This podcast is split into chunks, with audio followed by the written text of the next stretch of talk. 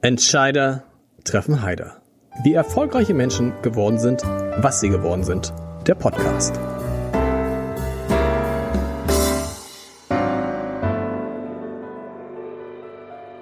Herzlich willkommen. Mein Name ist Lars Heider und ich hatte vor kurzem, vergangene Woche, auf dem Mobilitätsfestival Hi in Hamburg die Möglichkeit, mit Vincent Weiss zu sprechen. Der ist wahrscheinlich im Moment einer der erfolgreichsten deutschen Musiker, hatte gerade eine große Tournee beendet und das fand ich interessant. 120.000 Leute sind bei dieser Tournee dabei gewesen und trotzdem sagt Vincent Weiss in diesem Podcast exklusiv, dass das kein Geschäft für ihn war, dass er ein sechsstelliges Minus mit dieser Tournee gemacht hat, dass er nun aus eigener Tasche ausgleichen muss. Und dann haben wir über hohe Ticketpreise gesprochen, zum Beispiel von Beyoncé. Wir haben aber auch darüber gesprochen, wie es jetzt mit ihm weitergeht, dass er im ganzen nächsten Jahr weder auftreten will noch ein Album machen will, warum das so ist, was er über Fans denkt, die ihn ansprechen, über Fans, die bei Konzerten das Handy zücken und eigentlich nur noch über das Handy das Konzert genießen und, und, und. Es war, fand ich, ein extrem interessantes Gespräch und ich hoffe, Sie und ihr findet das auch.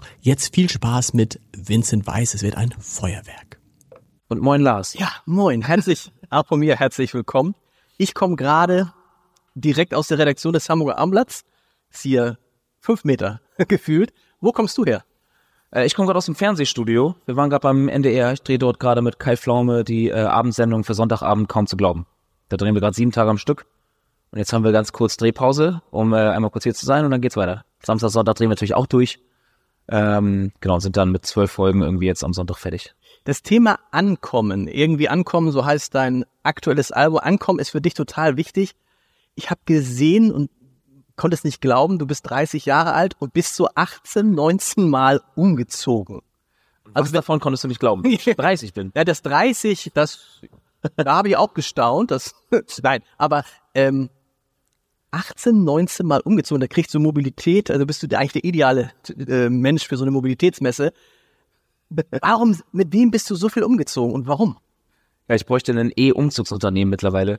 Ähm, ja, ich, mittlerweile ist es schon über 20 Mal oder sowas. Ich habe am Anfang bin ich sehr viel umgezogen in Schleswig-Holstein, bevor ich noch, also als ich noch in der Schule war.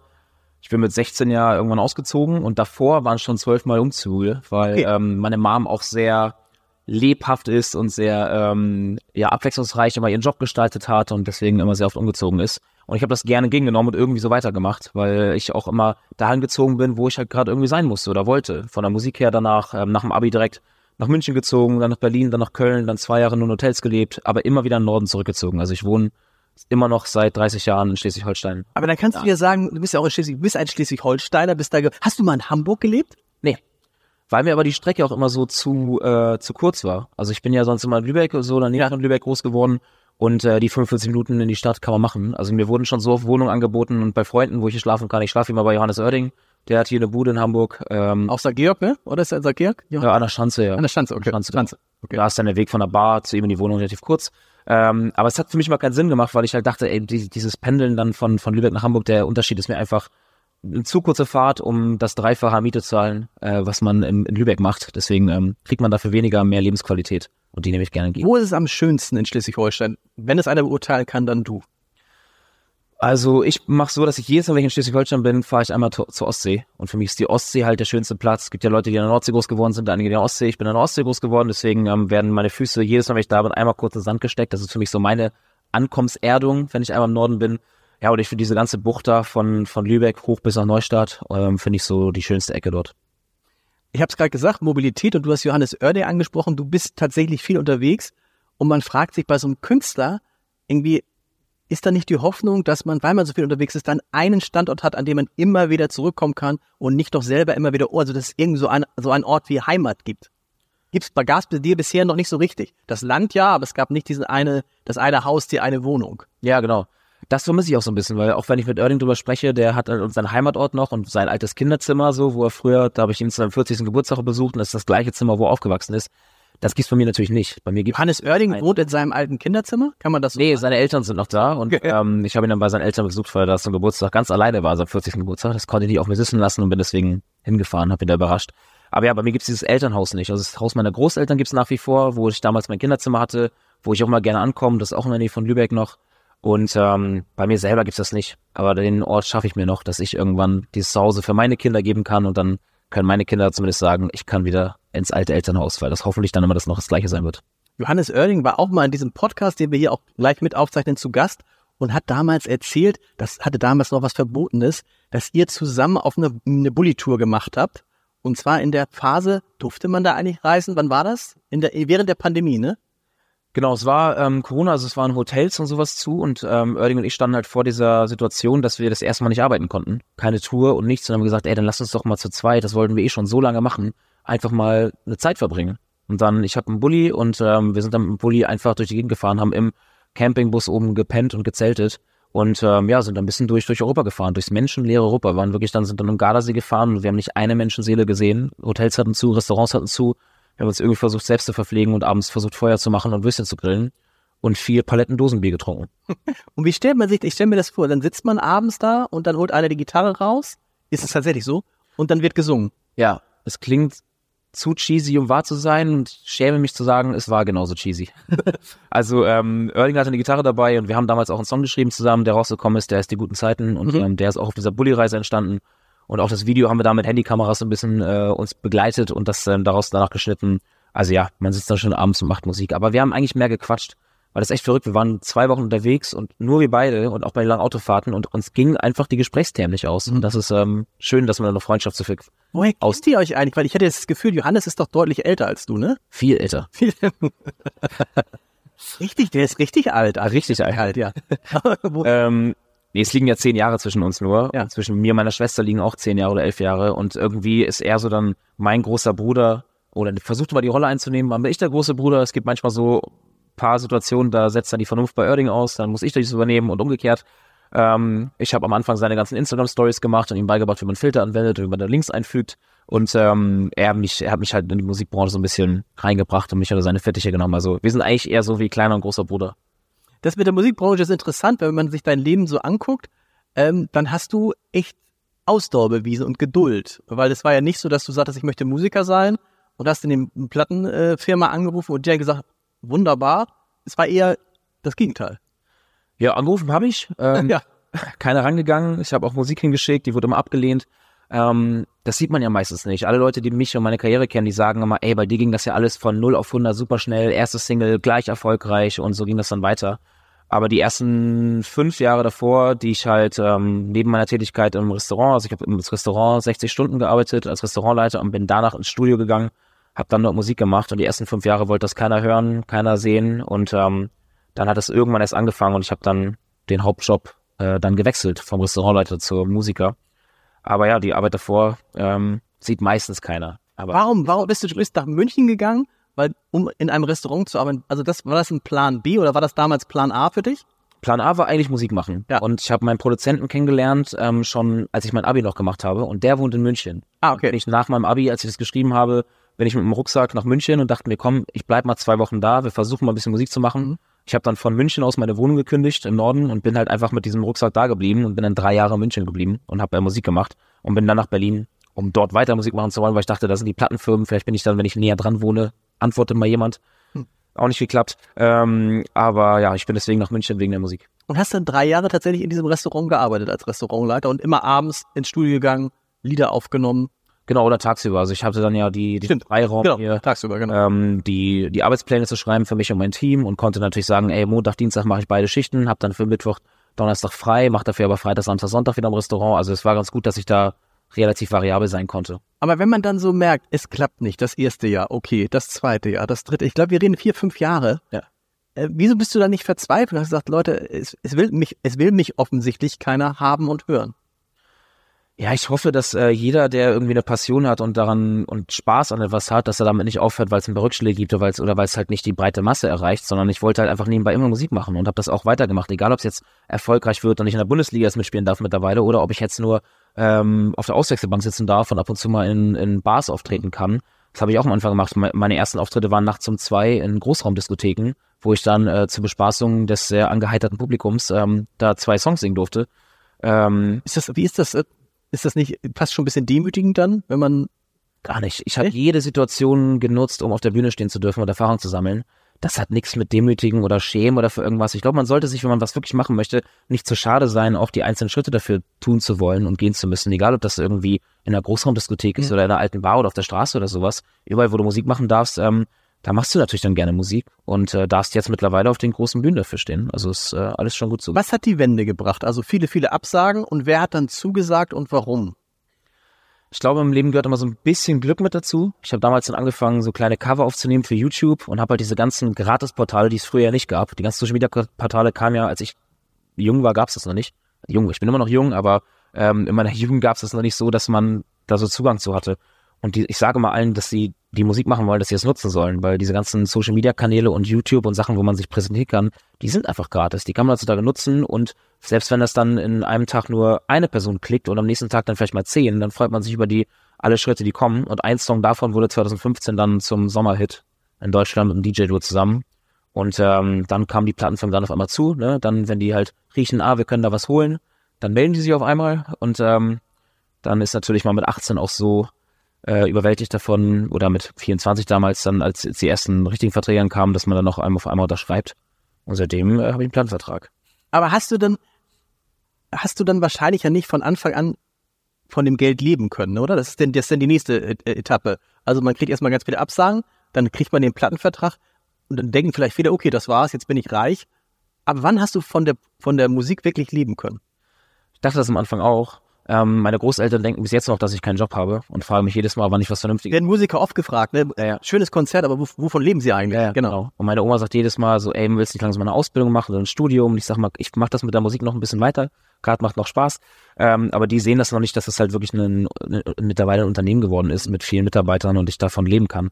Und ich habe damals, als ich den Planvertrag bekommen habe, sofort gekündigt und bis dann das erste Geld kam, ich hätte nicht gedacht, dass das so lange dauert, weil ich habe mir dann immer Geld geliehen von Freunden, damit ich meine Miete zahlen kann und musste das nachher, als das Geld dann kam, erstmal alle meine Freunde meine Schulden begleichen.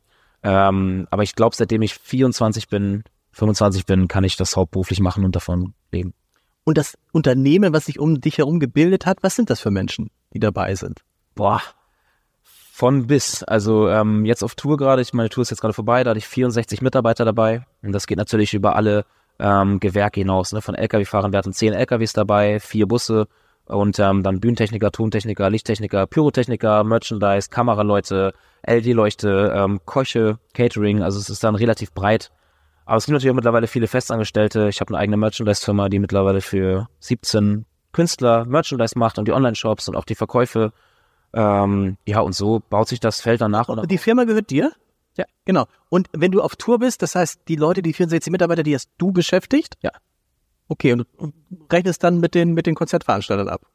Genau, ich habe das zweite bis 2019 noch alleine gemacht, da ich eine eigene Veranstaltungsfirma, ähm, die ich auch gegründet habe und habe das dann abgerechnet. Und das war für mich auch ein krasses Learning, dass du die Leute, die mit dir auf Tour sind, die wollen natürlich von Tag zu Tag bezahlt werden. Das Geld, was du aber... Wie, die wollen von Tag zu Tag? Also sie schreiben Tagessätze, rechnen okay. und natürlich schreiben die einen Wochenabschlag oder mal ähm, nach der Tour eine Rechnung. Aber bis du dann deine Konzerttickets in Rechnung stellen kannst, das, äh, da vergehen dann sechs Monate. Mhm. Das heißt, äh, du hast dann natürlich dann hohe sechsstellige, siebenstellige Beträge, die du erstmal vorauszahlen musst und bis die irgendwann reinkommen, das äh, dauert dann sehr lange, ja. Aber bis jetzt haben wir alles hinbekommen. Das heißt, du bist eigentlich jetzt ein Unternehmer. Musiker und Unternehmer. Was schreibst du, wenn du im Hotel einsteckst? Schreibst du Musiker? Ja. Ist ja auch meine Haupttätigkeit. Ich glaube, jeder, der mit irgendeiner Tätigkeit im Kunst ähm, erfolgreich wird, der muss irgendwann natürlich das Unternehmerische auch irgendwie so ein bisschen mitlernen und mitmachen, wenn man darauf Lust hat. Also gibt ja viele Kollegen, ich, wir haben ja über Johannes gesprochen, so der will nur Musik machen. Mhm. Der sagt dann, es soll Management machen oder Team und gibt alles ab, der will immer nur ein Studio Musik machen. Und ich wollte mich immer sehr dafür interessiert. Ich habe mein Wirtschaftsabitur gemacht und hatte BWL, VWL, Rechnungswesen als Leistungsfächer. Und deswegen ähm, habe ich da immer ganz gerne hinter die Kulissen auch geschaut. Cool, und dann irgendwie für 17, für 16 andere Musiker, 17 andere Musiker jetzt auch das Merchandising zum Beispiel zu machen. Ja. Die Konzerte sind für Musiker das mit Abstand, die mit Abstand wichtigste Einnahmequelle?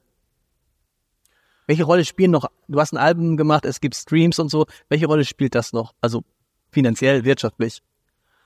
Ähm, ja, mittlerweile wieder eine riesengroße. Also ich meine, ähm, früher haben sich ja alle Künstler beschwert, als diese Streaming-Plattformen auftraten, dass sie nichts mehr verdienen. Aber man muss es ja mal so sehen, dass die ganzen alten Bands, die viele Kataloge haben, die werden auf einmal auf diesen Spotify oder auf diesen ganzen äh, Plattformen, die streamen, ähm, wieder finanziell beteiligt und äh, die alten Platten, ACDC, Metallica, die ersten Alben, die kauft natürlich keiner mehr, sondern hört sie, wenn dann zu Hause auf alten Platten an. Aber jetzt dadurch, dass die ganzen ähm, Werke wieder online verfügbar sind, kommen auf einmal für die ganzen alten Werke, die man hat, wieder Tantieme rein. Ja. Das heißt, die ganzen Musiker, gerade die alten, die viele ähm, Werke online haben, äh, für die ist das ein absoluter Segen. Und äh, die zum Beispiel keine Konzerte mehr spielen.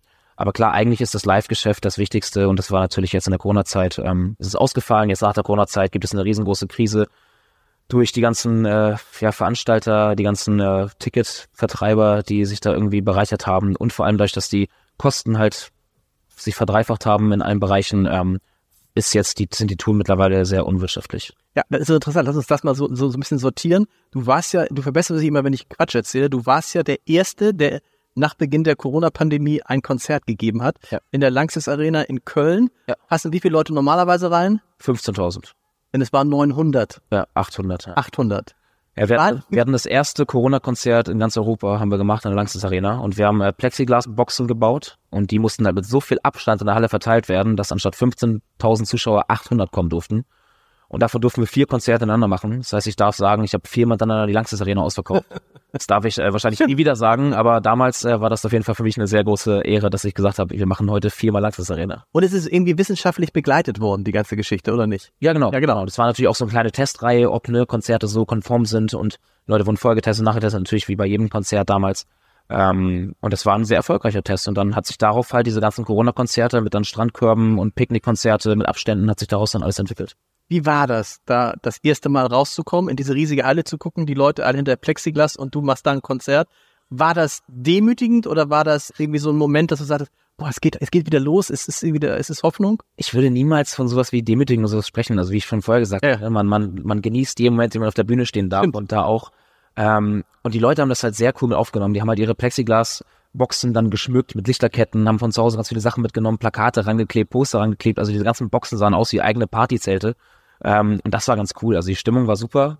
Bisschen leiser, als man es jetzt gewohnt ist. Aber jetzt gerade langsam Arena mit 10.000 Leuten. Ähm, das war natürlich eine ganz andere Dimension, aber äh, für die Leute war das super, weil die natürlich auch Ewigkeiten keine Live-Konzerte mehr hatten, keine Künstler vor der Nase und wir durften halt dann wieder die Leute gerade aus diesem stressigen Alltag oder dem ungewissen Alltag, den man damals hatte, halt so ein bisschen zwei Stunden halt entlocken und äh, gute Laune rüberbringen. Gerechnet hat sich das Konzert, kann man sich vorstellen, natürlich nicht. Wie ist es jetzt heute? Man hat, wenn man so über die Corona-Zeit denkt, hat man ja manchmal das Gefühl, ich weiß nicht, wie dir es geht, äh, wann war das nochmal und in welchem Jahr war das nochmal? Es kommt so irre lang her vor, aber wenn man mit Künstlern spricht, ich habe neulich lange mit Tim Bensko darüber gesprochen und sagte, puh, ist Tim Bensko, also nicht irgend, irgendwer, sondern es ist, es wird es ist schwieriger geworden. Du hast es eben auch schon gesagt. Wo sind wir jetzt? Also sind bei Weitem nicht wieder da, wo wir vor Corona waren? Werden wir da jemals wieder herkommen? Äh, bei Konzerten, bei Popkonzerten? Ähm, boah, ich hoffe, dass wir wieder dann dahin kommen, wie es war und dass halt die ganzen ähm, vor allem Veranstalter und Betreiber und die Konzertlocations nicht so nicht so doll drunter leiden. Ich habe wie viele Leute sind insolvent gegangen, wie viele Konzerthallen gibt es jetzt auf einmal nicht mehr, weil natürlich keine keine Veranstaltungen stattgefunden haben. Aber ich hoffe, dass sich irgendwann die Kosten auch so ein bisschen wieder regulieren, weil das halt immer leider auf den Endverbraucher umgeleitet wird. Auf einmal werden alle Konzertkarten immens teuer ähm, und ja, im Endeffekt zahlt das dann immer der Kunde und das ist halt das ähm, das Blöde daran. Also ich habe meine Konzertkarten ja bei der Tour zum Beispiel vor Corona verkauft und unsere Konzertkarte hat 40 Euro gekostet. Mhm. Plus das, was natürlich dann die ganzen Veranstalter und sowas oder der Ticketbetreiber mit draufschlägt. Ähm, und die Kosten sind halt mal drei gestiegen. Das heißt, meine Einnahmen waren die gleichen, Ja. wie es vor Corona kalkuliert war. Die Ausgaben waren mit drei multipliziert. Das heißt, die Tour war natürlich ein riesengroßes Minusgeschäft, was ähm, ich dann privat ausbaden darf. Aber für mich war es wichtiger, die Tour zu spielen und nicht abzusagen, weil viele andere Künstler aus der Deutschpop-Szene auch, die groß sind, haben dann die Konzerte abgesagt. Aus privaten Gründen, aber eigentlich aus Gründen, weil die gesagt haben, ich müsste die Konzertkarte bei meiner eigenen Tour in der heutigen Zeit so immens teuer machen, dass man das keinem zumuten muss. Und dann sagen die, ey, dann kommt lieber zu Festivals, weil da zahlt ihr den Festivalpreis und da kriegen wir von den Festivals auch die Gage bezahlt, anstatt das Risiko einzugehen, dass man halt auf dem Batzen Minus äh, bleibt. Und ey, sonst ist halt so eine Arena-Tour, wie ich sie gespielt habe, halt super, super wirtschaftlich. Und jetzt ähm, habe ich halt hoch sechsstellig äh, aus privater Tasche draufgezahlt, damit ich sie spielen kann. Bei- Jetzt bei der Tour, die jetzt gerade zu Ende gegangen ist. Echt? Das erste Mal 120.000 Leute und das erste Mal sechsstellig richtig Verlust gemacht. Und das hast Hey. ich habe Wirtschaft studiert. Aber war, die Frage ist natürlich, okay, weil du sagst, okay, ich muss das machen, weil beim nächsten Mal geht's, wird's dann, was hast, was haben die Leute, nee, die Leute hatten die, das sind Karten, die die Leute schon vor Jahren gekauft haben. Genau. Richtig, genau. Genau. Das heißt, was hättest du nehmen müssen? 120 Euro die Karte, wenn du sagst, eigentlich die, die Kosten sind, haben sich verdreifacht. Das hättest du nehmen müssen, damit es sich Damit du da plus minus null rausgekommen wärst. 60, 70 Euro Okay. das Ticket. Wir waren bei 40 und haben das dann am 1.3. wurde es dann irgendwann um 10 Euro angehoben. Ich glaube, dann waren es bei 50 und beim Endverbraucher ist dann mit den ganzen ähm, Kosten, die dann Gebühren, die dann von Eventum aufgeschlagen werden, sind es dann irgendwie, ich weiß gar nicht, 65 gewesen oder sowas oder 60. Aber ja, man müsste rein theoretisch in der heutigen Zeit das viel, viel teurer ansetzen. Aber ich hoffe, dass sich halt auch diese Preise so ein bisschen regulieren und das wieder normaler wird. Ich habe damals zum Beispiel für einen Bus, so einen Nightliner, die Busse geschlafen, habe ich damals 1000 Euro am Tag gezahlt. Mhm. Und der kostet jetzt 3000 am Tag. So. Wenn man einen kriegt, ich habe gehört, das ist auch relativ schwer. Genau. Den leider gibt's gar nicht mehr, ne? daran, daran ist das, das ist ja, glaube ich, auch die Preisexplosion dann gewesen, ne? weil natürlich die ganzen, ähm, viele Menschen in der Corona-Zeit das, den Betrieb verlassen haben oder auch das Gewerk gewechselt haben und dadurch war halt so ein Personalmangel, dass die Personal, äh, das ganze Personal natürlich Preise aufrufen konnte, die natürlich viel, viel höher waren, weil Angebot natürlich Nachfrage, ähm, die Nachfrage das Angebot bestimmt und so ist natürlich auch in der Konzertbranche. Allzu oft kannst du sowas natürlich nicht nochmal machen. Die nächste Tour, jetzt geht jetzt ja weiter, du hat schon angefangen, aber die Sommertour geht los mit, wie ich auch wieder fand, relativ moderaten Preisen. Hab ich gesehen, Celine irgendwie so 56 Euro kostet das normale Ticket. Also das ist das, rechnet sich das dann? Oder, Ja, ja, also das sind, das sind jetzt zum Beispiel so Konzerte, wo ich von Festival oder von Veranstaltern eingeladen werde und ich krieg dann eine Garantiesumme, die meine Okay. Kosten decken und dann kann man sich dann nach, wenn der Break-Even erreicht ist, dann über eine Beteiligung unterhalten. Aber klar, also, es ist schon, ne, also Klagen auf hohem Niveau und sowas, aber ich werde nächstes naja, ich meine, wenn du, wenn du sagst sechs, sechsstellige, äh, sechsstellige Minus, ist es ja kein Klagen auf hohem Niveau, sondern einfach ein sechsstelliges Minus. Kann man sich ja ausrechnen. Also mindestens 100.000 Euro. Aber äh, ich wollte halt diese Tour unbedingt spielen, weil die Leute so lange drauf gewartet haben und ich spiele nächstes Jahr keine Tour. Mhm. Und deswegen dachte ich, ey, wenn ich das jetzt absage oder verschiebe, dann ist halt echt eine lange Zeit ohne Tour. Und nächstes Jahr mache ich Pause und dann hoffe ich, dass ich dann, wenn man wieder eine Tour in, in Vorverkauf gibt, dass sich das alles so ein bisschen reguliert hat. Ja, ich, man fühlt sich natürlich als deutscher Künstler auch mal so ein bisschen degradiert, weil man, also ich habe, ich hatte Sitzplätze gekauft für so Mitte, Mitte, also mittlere. Was auch, was auch da, wie bei ja, ich war jetzt auch gerade in Hamburg. Um das Ticket hat 390 Euro gekostet pro Ticket und das war Mitte, Mitte Sitzplatz, ohne irgendwie Special irgendwas. Und, ähm, und es war trotzdem ausverkauft. Wo ich mir denke, die Leute beschweren sich immer von wegen, ey, dein Ticket kostet 10 Euro mehr oder es kostet jetzt 10 Euro teurer geworden, äh, da komme ich nicht mehr. Aber dann sind 60.000 Tickets, Ja. Durchschnitt bei 250 Euro oder bei 200 Euro, ausverkauft. Ne? Und dann sagen die Leute, naja, aber ist ja ein amerikanischer Superstar. Ja. Da kann man es ja zahlen. Beim deutschen Künstler, nee, es ist ja, ihr kommt ja, ihr kommt ja aus dem Land. Ihr seid ja national. Genau. Könnt ihr so viel Geld dafür zahlen. Und das ist halt so ein bisschen schade. 190 Euro. Hat sich gelohnt? War es ein schönes Konzert? Ja. Ja. Aber ich, ich stelle mir gerade vor, Nee, ich fand's wirklich gut. ja, das war gut, ja. Aber es ist natürlich ein sehr amerikanisch, Konz- äh, amerikanisches Konzert. Ich weiß nicht, ob jemand schon mal auf einem Konzert von mir war, aber ich rede sehr viel mit dem Publikum, ich interagiere sehr viel mit dem Publikum. Und da ist natürlich die Show so durchgetaktet, dass da natürlich zweieinhalb Stunden völlige Überladung ist und alles ist super geil, aber kein Support-Act, keine Zugabe und so. Das natürlich dann halt, muss man dann halt, ja, mit rechnen, dass es halt so ist. Du staunst die ganze Zeit, es passiert übertrieben viel auf der Bühne, riesengroße Leinwand, dass man auch alles sieht, weil man da sitzt, wo ich saß, dann sieht man von den Tänzern auf der Bühne nicht so viel. Aber ähm, ob 380 Euro das wert sind und ich denke dann immer so an die Familie, ne? wenn ich jetzt Familienpapa bin und ich möchte mit zwei Kindern hin und zahle dann viermal 390 Euro und hat noch keiner was getrunken, noch keiner was gegessen, ist halt ein Urlaub, der drauf geht. Ne? Also, oder, also das ist halt wirklich, äh, finde ich schon krass. Und ich stelle es mir krass vor, wenn du da an so einem Konzert bist, äh, mhm. du wirst da ein, zwei Mal angesprochen wahrscheinlich, oder? Ja. So ist er, das ist nicht, ist das nicht der, ist doch, ist er doch. Ja. Ja? Ich muss meistens mit den umliegenden fünf, sechs Reihen einmal alle Durchfotos machen und dann äh, kann ich auch das Konzert schauen, ja. Kann man nicht Brille, Sonnenbrille aufsetzen, Mütze, äh, Cappy auf, hilft nicht. Ich habe das am Anfang viel gemacht. Ich bin am Anfang, als ich bekannt geworden bin, viel mit Kapuze rumgelaufen und Cappy und Sonnenbrille. Und dann fängt man an, sich halt selber so zu verstecken und die ganze Zeit zu gucken, oh Gott, wer ist gerade da? Und das macht einen total fertig. Man wird da richtig paranoid. Okay. Und ich habe das irgendwann sein gelassen und einfach gesagt, ey, ich bin halt einfach Mucker, ich bin einfach Vincent Weiss, ich habe keinen Künstlername, ich habe keine, keine Maske, ich habe kein Ab Kostüm, was, was mich unerkennlich macht auf der Bühne.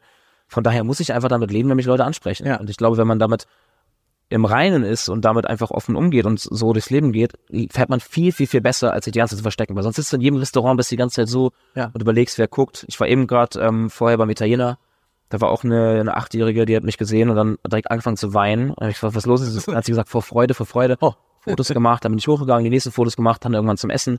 Ähm, das ist halt einfach der Alltag geworden jetzt, mit dem man dann ähm, leben muss, ist immer so blöd gesagt. Ich meine, die Menschen, die mich nach einem Foto fragen, das sind die Menschen, und das versuche ich mal den anderen Künstlern zu erklären, denen ich all das, was ich machen darf, äh, zu verdanken habe. Mhm. Und ich finde halt dieses, wenn andere Leute sagen, ey, ich mache mit euch kein Foto, nervt mich nicht, denke ich immer so, ey, das Auto, das du fährst, die Wohnung, in der du wohnst, das verdankt alles der Menschen, die ich nach einem Foto fragen, deswegen sollte man das immer machen. Aber ich hoffe auch, dass die meist, manche Menschen auch mal so ein bisschen Respekt vor der Privatsphäre haben, weil manchmal natürlich mit den Großeltern, die sind dann genervt und sagen, Vincent, ich will nicht mehr mit dir ins, ins Restaurant gehen, weil dann haben wir dich halt nicht mehr, Ja. weil du dann die ganze Zeit im Gang stehst und Flur und Fotos machst. Also ja, ist so ein bisschen schmaler Grad. Äh, wollen die Leute noch Autogramme? Äh, wenige. Einige manchmal, aber heutzutage ist, glaube ich, das Foto das größte leider, was man braucht. Ähm, das heißt, jeder, der mich fragt, fragt mich nach einem Foto und ich verstehe manchmal nicht, was, was, warum dieses Foto diese Wichtigkeit hat. Dann ist die meisten Um zu beweisen, ich war wirklich da. Ich habe ihn aber was erzählt gesehen. man dann? Weil manche schreiben, ich sehe manche, die kommen zu mir an und machen ein Foto mit mir. Das soll jetzt gar nicht böse gehen, aber die haben mich dann vier Sekunden gesehen, kein Wort rausbekommen, weil die so schüchtern waren. Ja. Und dann sehe ich den Post danach, bester Tag meines Lebens, lange mit Vincent Weiß gequatscht, ey, war echt super. Vielleicht aber klar, du kannst lang. Foto natürlich halt super viel in deiner Außenwelt suggerieren, aber das ist halt auch das, was heute in heutigen Gesetze so schade ist, dass man dieses Posting und diese Bilder macht, nur um seine Außenwelt da gut dazustehen und Ja. damit irgendwie zu posen anzugeben. Und ich finde einfach, dass man das nicht als wichtig erachten sollte. Und wenn das nicht so wichtig wäre, dieses Foto, hätten auch, glaube ich, Künstler ein entspannteres Leben. Und nervt es dich dann auch? Was heißt nervt es? Wie siehst du das, wenn du dann Konzerte hast und du siehst dann früher hatte man irgendwie hunderttausend, zehntausende von Armen und Händen gesehen und jetzt sieht man sehr, sehr viele Handys, ne? Weil die, ja, ist schlimm. Hör mir auf, Raf. Ich, ähm, ich komme ja aus der Metal-Szene. Ich habe früher sehr viel Metal-Musik gehört und war bei Konzerten und bin von der Bühne direkt ins Publikum gesprungen und wurde beim Crowdsurfen getragen und sowas. Und ich versuche bei meinen Konzerten immer Crowdsurfen. Das heißt, ähm, ich setze, ich lege mich dann, ich springe nicht, weil ich denke, dass ich wiege 90 Kilo, aber ich lege mich auf die Hände. Und wenn ich dann sage, Hände hoch, weil sie mich tragen sollen, also nicht Hände hoch, sondern Hände hoch, dass ihr mich tragen könnt, dann äh, nehmen alle die Hände mit dem Handy halt hoch. Ja. Und, und dann ist natürlich das Tragen relativ schwierig. Also dieses Crowdsurfen, dann versuchen Leute mit einer Hand vielleicht, aber ich wiege halt 90 Kilo.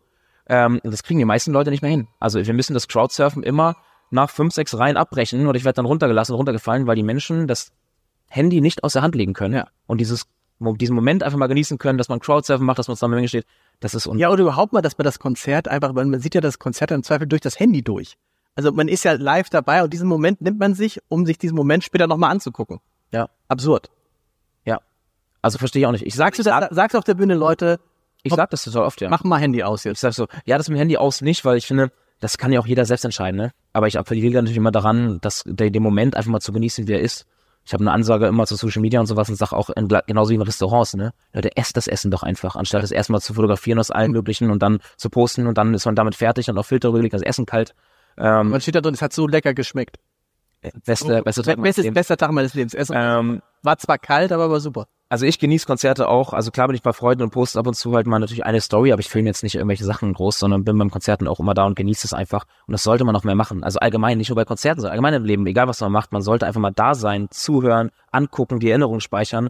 Weil die meisten Leute, die das filmen und die ganze Zeit, die gucken sich das zu Hause nicht nochmal an. Hm. Und dann ist es halt irgendwann Datenmüll, Warum- irgendwann ja, warum, warum macht man's? Weil irgendwie, weil man's macht, weil man's Vielleicht hat kann. man Angst, dass man es verpasst oder sich nochmal angucken kann oder halt auch zum Posten der, der Außenwelt zu zeigen, was man alles Tolles gemacht hat. Die eigene Erinnerung und Erfahrung, die man sammelt, ist heute leider nicht mehr ganz so wichtig, wie sie damals war. Wir sind hier, wir treffen uns hier auf einer Mobilitätsmesse, auf einer Nachhaltigkeitsmesse. Kommen wir jetzt mal zum richtigen Ja, Thema. da muss man, nee, da muss man sich mal fragen, natürlich, Konzerte ist schwierig, ne? Konzerte nachhaltig zu machen ist schwierig, weil 10.000 Leute erstmal anreisen müssen. Ja. Und die können halt, versucht das so zu machen, dass die Orte, wo du auftrittst, möglichst da sind, da sind, dass man, äh, gehen Sie ruhig an Ihr Handy ran, ähm, wir haben gerade drüber gesprochen, dass man da mit öffentlichen Verkehrsmitteln hinkommen kann. Ist das ein Kriterium? Ja, in den großen Städten geht es natürlich ganz gut, dass man mit, mit öffentlichen Verkehrsmitteln hinkommen kann. Ähm, wir hatten dieses Mal bei der Tour sogar den Plan, dass wir mit der Bahn, ähm, mit der Güterbahn, unsere ganzen Konzertmaterialien von A nach B Ah. fahren.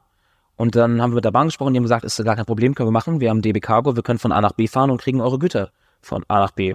So, jetzt war das Problem, wenn du halt, ähm, wir sind um 1 Uhr nachts fertig in der Halle, haben abgebaut und wir bauen um 6 Uhr morgens in der nächsten Stadt wieder auf. Und das ist einfach zeitlich nicht möglich, das ähm, erstmal aus der Konzertlocation auf einem zum Bahnhof erstmal zu bringen, der Güterverkehr zulässt und solche Güterzüge hat, dann den in der Nacht in die nächste Stadt zu bringen und dann wieder von dem Bahnhof in die Halle. Ähm, das macht mehr, glaube ich, ver verbraucht mehr Ressourcen, als es macht, wenn man es auf dem LKW-Weg richtig macht. Also es ist echt, echt schwierig. Und dann natürlich, wenn man halt irgendwann nur noch in die Großstädte geht, dann ist natürlich aber auch der Markt in den kleineren Städten, den lässt man dann außen vor, nur weil die Anbindung besser ist, auch schwierig. Also ja, bei Konzerten ist es noch sehr, sehr schwierig, die nachhaltig zu gestalten. Also ich habe auch überlegt, wir haben ja, wie gesagt, zehn LKWs und vier Busse, wann die endlich mal elektrisch anfangen zu fahren, aber das, davon sind wir, glaube ich, noch ganz weit entfernt, dass das richtig funktioniert. Da muss man wahrscheinlich wirklich dann auf ähm, E-Fuels oder Wasserstoff zurückgreifen. Ähm, ja, ich bin gespannt, wo das hinführt. Aber es geht ja zum Glück in schnellen Schritten gerade voran, was die Mobilität angeht. Ähm, es ist nicht mehr so ein Kampf wie vor vier Jahren. Als ich meinen ersten E-Wagen hatte, war das wirklich, du nach einer Nadelsäule Mhm. suchen, war wie eine Nadel im Steckhaufen suchen. Und, äh, Steckhaufen, eine Nadel im Heuhaufen. Ähm, eine Stecknadel im Heuhaufen, so. ähm, heutzutage ist das Netz ja wirklich gut ausgebaut, noch, also gut, noch lange nicht da, wo es hin muss, damit es wirklich äh, attraktiv wird für viele oder für mehr Leute, aber ja, mal gucken, wie wo es bei LKWs und ähm, Bussen hinführt. Als ich äh, neulich bin ich mit der Bahn in Hamburg angekommen, am Dammtor steig aus, steht Revolverheld direkt am Gleis. Und ich sag, wo wollt ihr denn? Ich sag, nee, also die haben nicht gespielt, sondern die standen nur. Das wäre auch. Ich, dann habe ich gesagt, wo wollt ihr denn hin? Ja, wir haben ein Konzert in Leipzig. Und dann sage ich, wie mit der Bahn? Ja, womit denn sonst? So. Ja. Gilt das für dich auch? Fährst du, wenn du, in, weil das ist ja so, so, so zwei, äh, zweischneidig. Die deutsche Nationalmannschaft ist auch mit der Bahn neulich, glaube ich, zum Spiel gefahren. Aber man hat ja dann im Zweifel keine Ruhe in der Bahn, ne? Weil, also das ist dann irgendwie. Ja. Äh, fährst, Ja. fahren, fahren, fahren, Freude, Ähm, wenn sie pünktlich ist. Ähm, das ist ja Quatsch. ähm, ja, es ist natürlich für mich ein bisschen unangenehmer Bahn zu fahren, weil man natürlich viel erkannt wird. Ne? Und nicht nur von Passagieren, sondern auch von den Begleitpersonen, die Tickets kontrollieren. Dann kommen die nach zwei Minuten wieder und sagt, ich habe nochmal Autogrammwünsche und nochmal ein Großvideo. Und das macht natürlich so ein bisschen Der Schaffner kommt, sagt äh, nochmal ein Grußvideo. die Ticketkontrolleure. Ja? Ja, auch schon oft passiert, ja.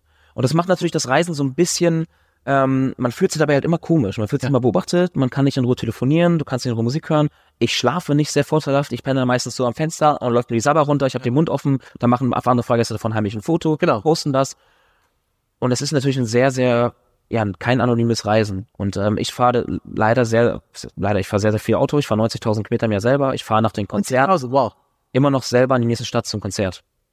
Und ich fahre so Also gerne. du, also du fährst tatsächlich auch selber. Ich fahre immer selber, ja. Okay. ja. ja. Ich liebe Autofahren, weil das ist die Zeit für mich, wo ich auch so ein bisschen alleine sein kann. Ich kann die vier Türen zum, zwei Türen, je nachdem, was ich, was ich gerade fahre, zumachen und dann ähm, habe ich da vier Stunden meine Ruhe oder drei Stunden oder fünf Stunden, die ich in die nächste Stadt fahre und kann telefonieren, kann Revue passieren lassen, was passiert ist, kann Musik hören, ich kann pupsen, ich kann anhalten, wo ich will, ich kann mir was zu trinken holen, ich kann Kaffee trinken und ähm, das genieße ich total, weil ich hab den ganzen Tag, gerade bei so Konzerten, sind halt 10.000 Menschen um mich rum, Mhm. die alle was von mir wollen, den ganzen Tag über. Und wenn ich dann die Autotür so mache, sind, ist das meine, meine Ruhezone. Das sind meine fahrenden vier Wände, mein Wohnzimmer, in dem ich mich halt sehr wohlfühle. Und ähm, ja, ich, da genieße ich die Zeit alleine. Ich glaube, wenn ich das Reisen auch noch teilen würde mit allen Menschen, mit denen ich den ganzen Tag schon teile, wäre mir das zu viel. Hast du trotzdem ein Deutschland-Ticket? Nee, habe ich leider nicht. Ich habe eine Bahncard 50, Okay. Ähm, aber ich glaube, ich wäre mit einem Deutschland-Ticket günstiger unterwegs. Wahrscheinlich wirst du, ja, kommt, kommt drauf an, wo du, äh, kommt drauf an, wo du hin willst. Auto ist ein gutes Stichwort. Du bist seit fünf Jahren Markenbotschafter von VW. Ja. Das muss man sich natürlich auch überlegen, ne? Damals mit 25, du bist ja, du gehörst ja zu einer solchen Generation, die ein schwieriges Verhältnis hat zu Mobilität, also was ein schwieriges Verhältnis ist falsch. Die sind gern mobil unterwegs, aber die Frage ist natürlich, äh, das muss möglichst klimaneutral sein, das muss möglichst umweltschonend sein. Und dann als, als Star dieser Generation zu sagen, ich bin jetzt Markenbotschafter von VW, die dich dafür in irgendeiner Form bezahlen werden, äh, war das eine schwierige Entscheidung? Ähm, nee, gar nicht. Gar nicht. Ich glaube, wenn man halt ähm, gerade in meiner Rolle als, ich habe wirklich viele Anhänger und viele Follower, die auch sehr oft sehr jung sind. Ich glaube, es geht von vier bis 90 ist bei Konzerten alles. Also ich habe eine sehr, sehr breite Masse, die ich ansprechen kann. Und wenn man dann natürlich so ein bisschen mehr ähm, auf die Nachhaltigkeit und auf die Mobilität, die sich gerade super schnell wandelt, ähm, ja, äh, aufmerksam machen kann, dann, dann nutze ich das natürlich sehr, sehr gerne. Weil es ist ja nichts Falsches. Was, was, Man, will behindert- nur unterwegs ja. sein, die Frage ist So. wie, genau. Genau. Und gerade für junge Leute, die jetzt irgendwie sich nicht damit beschäftigen, was mit der Mobilität passiert, ähm, da irgendwie ein Sprachrohr zu sein für so eine Firma, ähm, ist, mache mach ich das sehr, sehr gerne. Ist eher eine Ehre, so, da- dass ich das machen darf. Weil hätte mir jemand früher gesagt, du darfst äh, für so eine so ein Riesenkonzern irgendwann mal als Werbegesicht sein für die junge Generation, ey, super. Und du fährst aber praktisch auch seit fünf Jahren nur E-Auto? Nein. Na, Nein, okay. nein, nein, nein. Ähm, als ich angefangen habe, ich hatte mit dem E-Up angefangen, da hatte ich einen ID3, ID4, jetzt habe ich einen ID-Bus, also wirklich einen großen, wo ich viel Platz habe, weil das war das Wichtige, weil ich mal gesagt habe, es muss eine Gitarre reinpassen, es muss eine Band reinpassen ähm, und auch irgendwie ein bisschen Gepäck. Aber das Ladenetz, als ich angefangen habe, war noch war wirklich noch gar nicht ausgebaut. Da bin ich wirklich bei langen Strecken. Ähm, ich bin mal 1000 Kilometer gefahren und habe wirklich irgendwie ich glaube, ich war 17 Stunden unterwegs oder sowas und es war wirklich, wirklich ähm, anstrengend. Weil du zwischendurch immer wieder aufladen musstest. Genau, immer laden musste. Das Laden hat damals noch sehr lange gedauert. Das geht natürlich auch mal schneller. Die Schnellladesäulen waren auch sehr, sehr, sehr, also sehr wenige irgendwie ausgebaut, so dass du an jeder Stelle die Ladesäule warst. Dann war jede dritte kaputt. Dann musstest du weiterfahren. Dann musstest du irgendwann mal im kleinen Dorf halten, weil da das, das Gerät angezeigt hat, das ist die nächste äh, freie Säule. Aber das hat sich jetzt ja, das verbessert sich ja von Jahr zu Jahr, wird das so viel schneller gerade besser. Mehr Ladesäulen, schnellere Lade Ladekapazität, ähm, längere Batterielaufzeiten und das größte Problem bei den Leuten, die gegen den Elektrowagen, das ist immer die Reichweite. Ja. Mal sagen, oh, das ist mir zu wenig Kilometer. Aber ey, jetzt mal wirklich Hand aufs Herz. Wer von allen fährt mehr als 300 Kilometer am Tag, die so einen Wagen als Reichweite hat, mit dem Auto wirklich an einem Tag hin und her? Ich bin eine Ausnahme. Ich fahre wirklich äh, bei 90.000 Meter im Jahr und ich fahre dann mal 600 Kilometer am Stück, 700, 300, das alles. Wie ist die, wie ist die Reichweite von deinem Auto jetzt? Wie weit fährt das? 300. 300, okay. 300 ist ungefähr so die Reichweite, genau. Und ähm, bei mir im Norden haben wir halt eine, eine, einen Carport mit einer, mit einer Ladesäule. Und äh, meine ganze Familie fährt natürlich auch die E-Autos, wenn ich, wenn ich auf Tour bin. Und äh, die finden das natürlich super. Die fahren zur Arbeit hin und zurück, laden den Wagen über Nacht, müssen niemals laden. Also der Wagen steht immer voll morgens da. Und ähm, dieser Extremfall, für den sich alle immer so als dieses große Problem darstellen, für wegen, oh, was, wenn ich mal länger fahren muss? Ja, wie oft passiert das? Zweimal im Jahr, dreimal im Jahr und das kann man die Route ja auch planen. Ähm, und das ist, glaube ich, heute jetzt wirklich nicht mehr das Problem. Vor allem nicht für die Leute, die halt wirklich in der Stadt wohnen. Ähm, in der Stadt finde ich es noch das Problem, dass halt in der Stadt die Möglichkeiten nicht so wirklich da sind, den Wagen mal zu laden. Weil die E-Säulen oder die Parkmöglichkeiten, wo ja. man wirklich laden kann, in der, in der Innenstadt, ist Katastrophe. Du fährst in ein Hotel rein und dann gibt's halt von 50, 60 Parkplätzen sind zwei mit einer Ladesäule. Und das muss natürlich ausgeholt werden. Weißt, man sagt, jetzt wird's langsam. Weißt du, warum das so ist? Ich hab's neulich, äh, hat mir das ein Hoteldirektor erzählt, warum die so wenig E-Ladesäulen in ihren Hotelgaragen haben?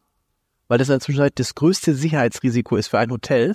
Wenn da ein Brand passiert, das ist praktisch nicht zu versichern und deshalb versuchen sie die Zahl der Ladesäulen in Tiefgaragen unter dem Hotel so gering wie möglich zu ähm, halten. Aber auch das wird wahrscheinlich jetzt ja auch immer schneller, ne? Reguliert, versichert, äh, sicherer gemacht. Ähm. Und man darf dann in Hamburg mit einem E-Auto umsonst parken, überall ein großer Vorteil. Wir kommen so ein wenig in die Zielkurve, keine Sorge. Ähm, ich habe Zeit. Ich auch. Und wir können uns kann auch keiner stoppen. Das ist nämlich der letzte Programmpunkt. Ach so. Es ist so. Wir müssen nochmal sprechen über die Rolle des Fernsehens. Auch das ja in deiner Generation denkt man, lineares Fernsehen erledigt. Trotzdem, welche Rolle spielen die Fernsehsendungen, in denen du auftrittst? Insbesondere The Voice. Anscheinend ja eine besondere, ne? Ja. Also ich finde nach wie vor, dass das lineares Fernsehen immer noch riesengroß ist und, und wichtig ist und viele Leute das auch natürlich noch schauen. Ähm, und gerade Voice Kids ist für mich eine Sendung, die einfach die, eine der schönsten Fernsehsendungen ist, die ich machen darf, ähm, weil ich mit Kindern dort arbeiten darf. Ich wollte mal Kindergärtner werden und ähm, Erzieher. Äh, und jetzt darf ich das so ein bisschen verbinden. Jetzt darf ich Musiker sein und gleichzeitig habe ich dann irgendwie 15 Kinder in meinem Team und ähm, darf die so ein bisschen ja musikalisch begleiten. Also äh, finde ich schon sehr schön. Aber auch Sing mein Song damals hat mir im linearen Fernsehen super, super viel gebracht. Ich konnte da viel erzählen, man kann da viel Musik machen. Es gibt schon viele tolle Sendungen. Und man merkt sehr, sehr viel Müll, finde ja. ich. Ähm, aber es gibt auch schöne Sachen sehr, sehr viel Müll. Das ist, ist es jetzt ein Übergang zu DSDS? Ich weiß es nicht. Aber ähm, äh, das war mir nicht klar. Du hast in einer in einer Staffel von Deutschland sucht den Superstar, du warst dabei. Ja. Welche Staffel war das? Irgend, ja, aber schon ein bisschen her auch. Ja, ich war 18, also zwölf Jahre her. Krass. Also wir haben gerade, wir haben gerade im Vorgespräch festgestellt, dass die erste Staffel mit die Alexander Klavs, der heutige Winnetou gewonnen hat, 2003 war. Das ist 20 Jahre her. Ja. Deshalb kennen das viele gar nicht mehr. Dass der, aber du warst dabei und da müsste man doch denken, boah, jemand, der jetzt so ein Superstar ist, wieso ist der denn bei DSDS? Du hast es nicht mehr ins Finale geschafft, oder? Ja, wie lange nicht? Ich glaube, ich war Platz 37 oder so, bin aus, rausgeflogen. Ähm, aber ich war damals auch einfach noch nicht so weit und nicht gut und musikalisch nicht irgendwie gut. Ich hatte Angst vor Kameras, ich wollte nie auf Bühnen stehen, ich wollte nie im Mittelpunkt stehen. Immer wenn ein Kamerateam kam, bin ich weggegangen. Und die haben auch irgendwann gesagt, Vincent, wir können dich gar nicht zeigen im Fernsehen, weil du nie da bist. Also nie vor der Kamera. Ich war schon vor Ort, aber aber, aber das, das hätte dir doch klar sein müssen. Dass, okay, wenn ich Musiker werden will, ist es ja gar nicht so gut, wenn ich Angst habe, auf einer Bühne zu stehen. Das stimmt ja, aber diese ganze Fernsehcastingshow ist damals ja ein bisschen aus Zufall passiert. Ich hatte damals mit 18 frischen Führerschein, habe mir den alten Polo von meiner Mom geliehen und habe einen Zwillingspärchen, ähm, also zwei Zwillinge, zwei Schwestern, äh, hingefahren, weil die gut singen konnten. Okay. Die zum Casting gefahren, zu diesem Casting-Truck, der überall war, wo du reingehen konntest. Und dann, als ich dann da war, dachte ich, komm, dann springst du halt kurz mit rein, probierst dein Glück. Und Rückfahrt war relativ schwierig, weil die beiden sind rausgeflogen, ich bin weitergekommen. Und dann so, und wie war's bei euch? Ne? Ich bin weiter. Und die beiden schlechte Laune. Ähm, und so hat sich das halt so ein bisschen entwickelt. Ich habe das damals ja gar nicht geplant, dass ich Musiker werden wollte. Also wenn man zum Fußballverein geht, denkt man ja auch nicht, dass man, jo, mein Berufswunsch ist, äh, Champions League zu spielen, sondern man will ja irgendwie da ein bisschen kicken. Und ich wollte halt so ein bisschen Mucke machen und wusste ja gar nicht, wohin das führt mit, mit den ganzen Fernsehsendungen. Aber war eine schöne Fernseh erste, erste Fernseherfahrung. Aber Was war die Begründung? Hat Dieter Bohlen dann gesagt, irgendwie, du kannst es nicht oder mach was? Ja, so, tatsächlich. ich glaube schon, ja. Hat er noch, hast du noch mal mit ihm danach gesprochen jetzt? Nee. Nee. Nee, nee. Aber meine Songs werden oft da gesungen und ähm, im Casting benutzt oder in Abspenden und sowas. Also, aber ich habe mit denen gar nichts zu tun. Ist auch wirklich für mich falsches Format, weil ich finde, das ist keine Musiksendung. Es ist ja eine Sendung, wo man halt auch dann Leute vorführt und wo man drüber lachen soll. Man, Kann man sagen, nicht mehr so bis zur, zur Ehrenrettung der ersten zwei ja, Folgen? ich glaube, ich glaube auch, dass die ersten halt noch mehr musikalischen Hintergrund hatten. Jetzt ist es halt einfach eine Entertainment-Sendung und das Mhm. unterscheidet das auch von Voice, weil Voice, da geht's halt um Musik. Da gibt's keine, die man vorführen möchte, wo man Skandale macht und sowas. Aber bei RTL spielen, glaube ich, andere Kriterien eine Rolle als ähm, Musik, nämlich die Unterhaltung. Und wenn Deutschland das als Unterhaltung sieht, sich über andere Leute lustig zu machen im Fernsehen, dann sind die bei RTL genau richtig. Wir kommen zum Schluss. Ha, ah, damit kriege ich nie wieder eine Sendung bei RTL. Und es ist auch Ah, das- so. Man muss da auch irgendwie, man muss, man muss ja nicht alles machen, ne? Man muss für Geld nicht alles machen. Das ist irgendwie, was man dann, was man mit 30, wie war das 30 zu werden? Ich erinnere mich noch, als ich, als ich, äh, zwei Tage bevor ich 30 wurde, das ist auch schon sehr lange her, kam eine Kollegin zu mir und sagte, 30, ich weiß noch, wie das war. Das war der Moment, wo ich gemerkt habe, das Leben ist endlich. Und Ja. dann habe ich gesagt, vielen Dank, auch habe mich dann auch sehr gefreut. Wie war das für dich, 30 zu werden? Ähm, eigentlich super entspannt. Ich freue mich aufs Älterwerden. Ich freue mich wirklich drauf. Ich Freust du dich aufs Älterwerden? Ja, äh, ich habe jetzt die ersten grauen Haare so, man sieht es jetzt nicht ganz, Oh, das sind erst fünf. Ja. Ähm, und äh, ich freue mich darauf. Mein, ich bin mit meinem Großvater groß geworden, ich bin ja ohne Papa groß geworden und mein Großvater hat so ein bisschen die Vaterrolle eingenommen. Das heißt, ich bin mit einer männlichen Bezugsperson groß geworden, die schon immer weiße Haare hatte, seitdem ich die kenne. Ähm, und da wollte ich immer hinkommen. Ich finde, wenn man irgendwann erwachsen ist und dann ist man weise, man ist lebenserfahren, man hat am besten Fall schon irgendwie seine Familie gegründet und da habe ich irgendwie total Bock drauf, dass ich da irgendwann hinkomme. Ähm, ich merke nur aber auch, dass ich nicht mehr so unbesiegbar bin wie früher. Ich habe das erste Mal eine Verletzung, habe mir den Fuß, also halbwegs gebrochen, hatte jetzt die erste Operation. Wie, wie, wie, was ist passiert? Ich war Schlittenfahren. Das ist immer das Fiese, finde ich. Wenn man sich verletzt, das sind dann denken wir, ich habe mir auch irgendwie das hier die Kniescheibe halb angebrochen und dann denkst du irgendwie, wenn das eine coole Geschichte, ich bin im Garten hingefallen. Ja. Du warst Schlittenfahren. Ja. Also ich bin 15 Jahre lang Skateboard gefahren, Snowboard, ich bin Motorradrennen gefahren. Ich habe wirklich mein Leben sehr äh, mit Extremsport verbracht und es ist noch nie was passiert. Und dann setze ich mich um 12 Uhr mittags auf den Holzschlitten. Es war helligster Tag, es war kein Alkohol im Spiel. Ähm, es war wirklich nur fünf Meter Piste, die erste Kurve und dann hat's schon äh, Knack gemacht. Und dann muss das operiert werden? Ja, ich hatte jetzt zwei Schrauben drin, das Band, das Syndesmoseband, was gerissen ist, musste genäht werden und ähm, ich bin jetzt immer noch, weil ich die Reha nicht ganz so ernst genommen habe, immer noch dabei laufen zu lernen, richtig. Und das nervt so ein bisschen. Wie lange ist das her? Sechs Monate. Und du hast immer noch Schwierigkeiten damit? Ja. Ist ja ein bisschen, weil ich mich auch, bei mir geht's auch so. Bei mir ist jetzt sechs Wochen her, da habe ich ja noch, da habe ich ja noch äh, hoffen. Deshalb willst du es auch nächstes Jahr ein bisschen ruhiger angehen lassen, sagst du. Ähm, nee, es war für mich an der Zeit, so ein bisschen mal kürzer zu treten. Ich, hab, ich bin seit acht Jahren durchgängig auf Tour und ähm, habe mein Privatleben auch so ein bisschen hinten angestellt. Und jetzt gerade merke ich auch, dass natürlich meine Großeltern nicht jünger werden, meine Familie nicht jünger wird. Und ich wollte jetzt mal ein Jahr nutzen, um so ein bisschen öfter zu Hause zu sein, mal so ein bisschen mich um mein Privatleben zu kümmern, meine Familie und ähm, den, den Heimatort zu finden, also irgendwo anzukommen, mal wirklich vielleicht sich mal um so ein, so ein Zuhause zu kümmern. Und ja, ich glaube, dass ein Jahr mal ohne Konzerte, auch gerade nach der Corona-Zeit mal Das heißt 2024 definitiv kein Konzert von dir. Kein Konzert, kein Album, gar nichts? Ist das nicht riskant so? Hast du nicht Angst, dass die Leute dann nach, nach 25 sagen, Vincent, wer? wer? Max Giesinger, Tim Metzger, was. Äh, Aber, aber Adele macht das immer so, ne? Die taucht, macht ein, ein, ein Album, Riesenkonzert und ist sie vier, fünf Jahre verschwunden, so gefühlt. ist halt die Frage, wofür man das macht, ne? Also macht man das, um dauerhaft erfolgreich zu sein und Geld zu verdienen, oder macht man das für sein eigenes Wohlbefinden und für sein eigenes Glück und dass man daran Spaß hat an dem ganzen Kram? Und ich finde, das sollte an erster Stelle stehen. Klar, wenn man jetzt Angst hat, oh Gott, danach könnte es nicht mehr so erfolgreich sein oder es kann wirtschaftlich nicht mehr so erfolgreich sein wie vorher, ey, dann sollte man, glaube ich, einen anderen Beruf wählen. Ja. Sollte man irgendwas machen, was an die Börse gehen, keine Ahnung, Kapitalismus machen oder sowas, aber ähm, ich mache Musik und ich finde, dass auch jetzt nach vier Alben und jetzt ich, Ende des Jahres kommt noch ein fünftes kleines Album raus, ähm, da sollte auch einfach mal ein Jahr Kreativpause sein, um zu gucken, was möchte ich jetzt überhaupt weiter erzählen und schreiben. Man muss ja auch was erleben, um was schreiben zu können, was erzählen zu können. Und ähm, ja, das finde ich, deswegen finde ich, ist es ganz okay, mal ein Jahr zu sagen. Und was sagen deine Mitarbeiterinnen und Mitarbeiter? Die können ja nicht ein Jahr Pause machen. Oder müssen die dann auch Zwangspause machen? Nein, nein, nein, also für die ist äh, ganz gut gesorgt. Also klar, meine Mitarbeiter, die mir festangestellt sind, kriegen natürlich ihr festes Gehalt einfach weiter. Und bei den Mitarbeitern, die bei mir tagesmäßig angestellt sind oder Tagesrechnung schreiben, ähm, da sorge ich gleich für einen Ausgleich, der ja, hoffentlich, das ist ja in Deutschland immer so ein bisschen schwierig mit, mit steuerlichen und dann kannst du dies nicht machen, das nicht machen. Ich will mal den Leuten was schenken und dann darf man nichts schenken, dann muss man das steuerlich alles irgendwie. Genau.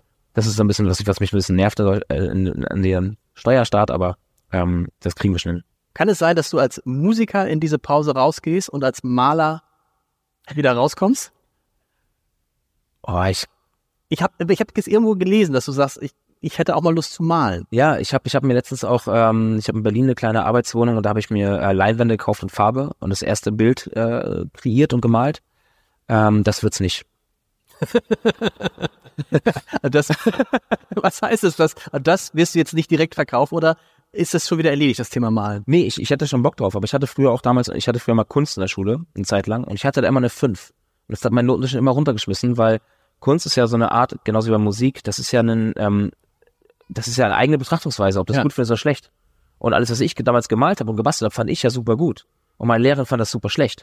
Und da habe ich gesagt, wie können Sie das denn nach Ihrem Wissensstand oder nach Ihrer persönlichen Meinung und Ihrem Geschmack benoten? Ja. Ne? Weil ich, ich finde das, was ich gemacht habe, finde ich toll. Sie fand's blöd, sie hat mir eine 5 gegeben und, das, und deswegen habe ich irgendwann mit Kunst so ein bisschen, stand ich auf dem Kriegsfuß, weil ich das so blöd fand, dass man das so bewertet hat auf seine guter, eigene Punkt. das ist ein guter Punkt, eben, weil das, was man malt, das, was man schreibt, das, was man singt, findet man natürlich immer toll, sonst würde man es ja nicht machen. Genau. Und dann kann man ja Das Problem ist ja, dass der andere das dann doof findet. Klar, und dann kann man andere Leute finden, die es auch mögen oder nicht mögen, aber ich finde, du kannst ja kein Album oder so, du kannst es ja nicht bewerten, du kannst ja keine Note geben. Nee. Du kannst ja einem Song, wenn jetzt jemand sagt, Feuerwerk, gebe ich jetzt eine, eine 5, weil mag ich persönlich nicht. Ja. ja gut, aber es gibt ja andere Leute, für die ich es mache, die es mögen und ähm, ja, das ist mit Kunst natürlich schwierig, aber ähm, als Maler glaube ich nicht. Ich würde gerne mal so ein bisschen Schauspielsachen ausprobieren Okay. und ein paar Fernsehsachen, aber mal gucken, wo es hinführt. Als Segeberg, Winnetou Vincent, das war großartig. Mir hat's viel Freude gemacht. Ich hoffe Ihnen und euch auch. Vielen, vielen Dank. Wir haben gnadenlos überzogen, aber äh, es Immer war so. ist immer, Ich hatte letztens Konzert, da hatte ich 60 Minuten Zeit und ich habe zwei Stunden gespielt. ja, Und die Leute waren richtig genervt. Also nicht das Publikum, aber das war bei einem äh, öffentlich-rechtlichen Sender und ähm, oh, da war jetzt natürlich irgendwie Tarif, gesagt, ey. ihr Überstunden. ich wurde, wurde gesagt bis 20 Uhr und 21 Uhr waren die dann, ey, wie lange denn noch? Und die Sekus waren irgendwann sauer und sowas. Deswegen ähm, tut's mir mal leid, wenn ich zu viel quatsche. Aber heute Abend sind wir entspannt. Vielen, vielen Dank. Gerne.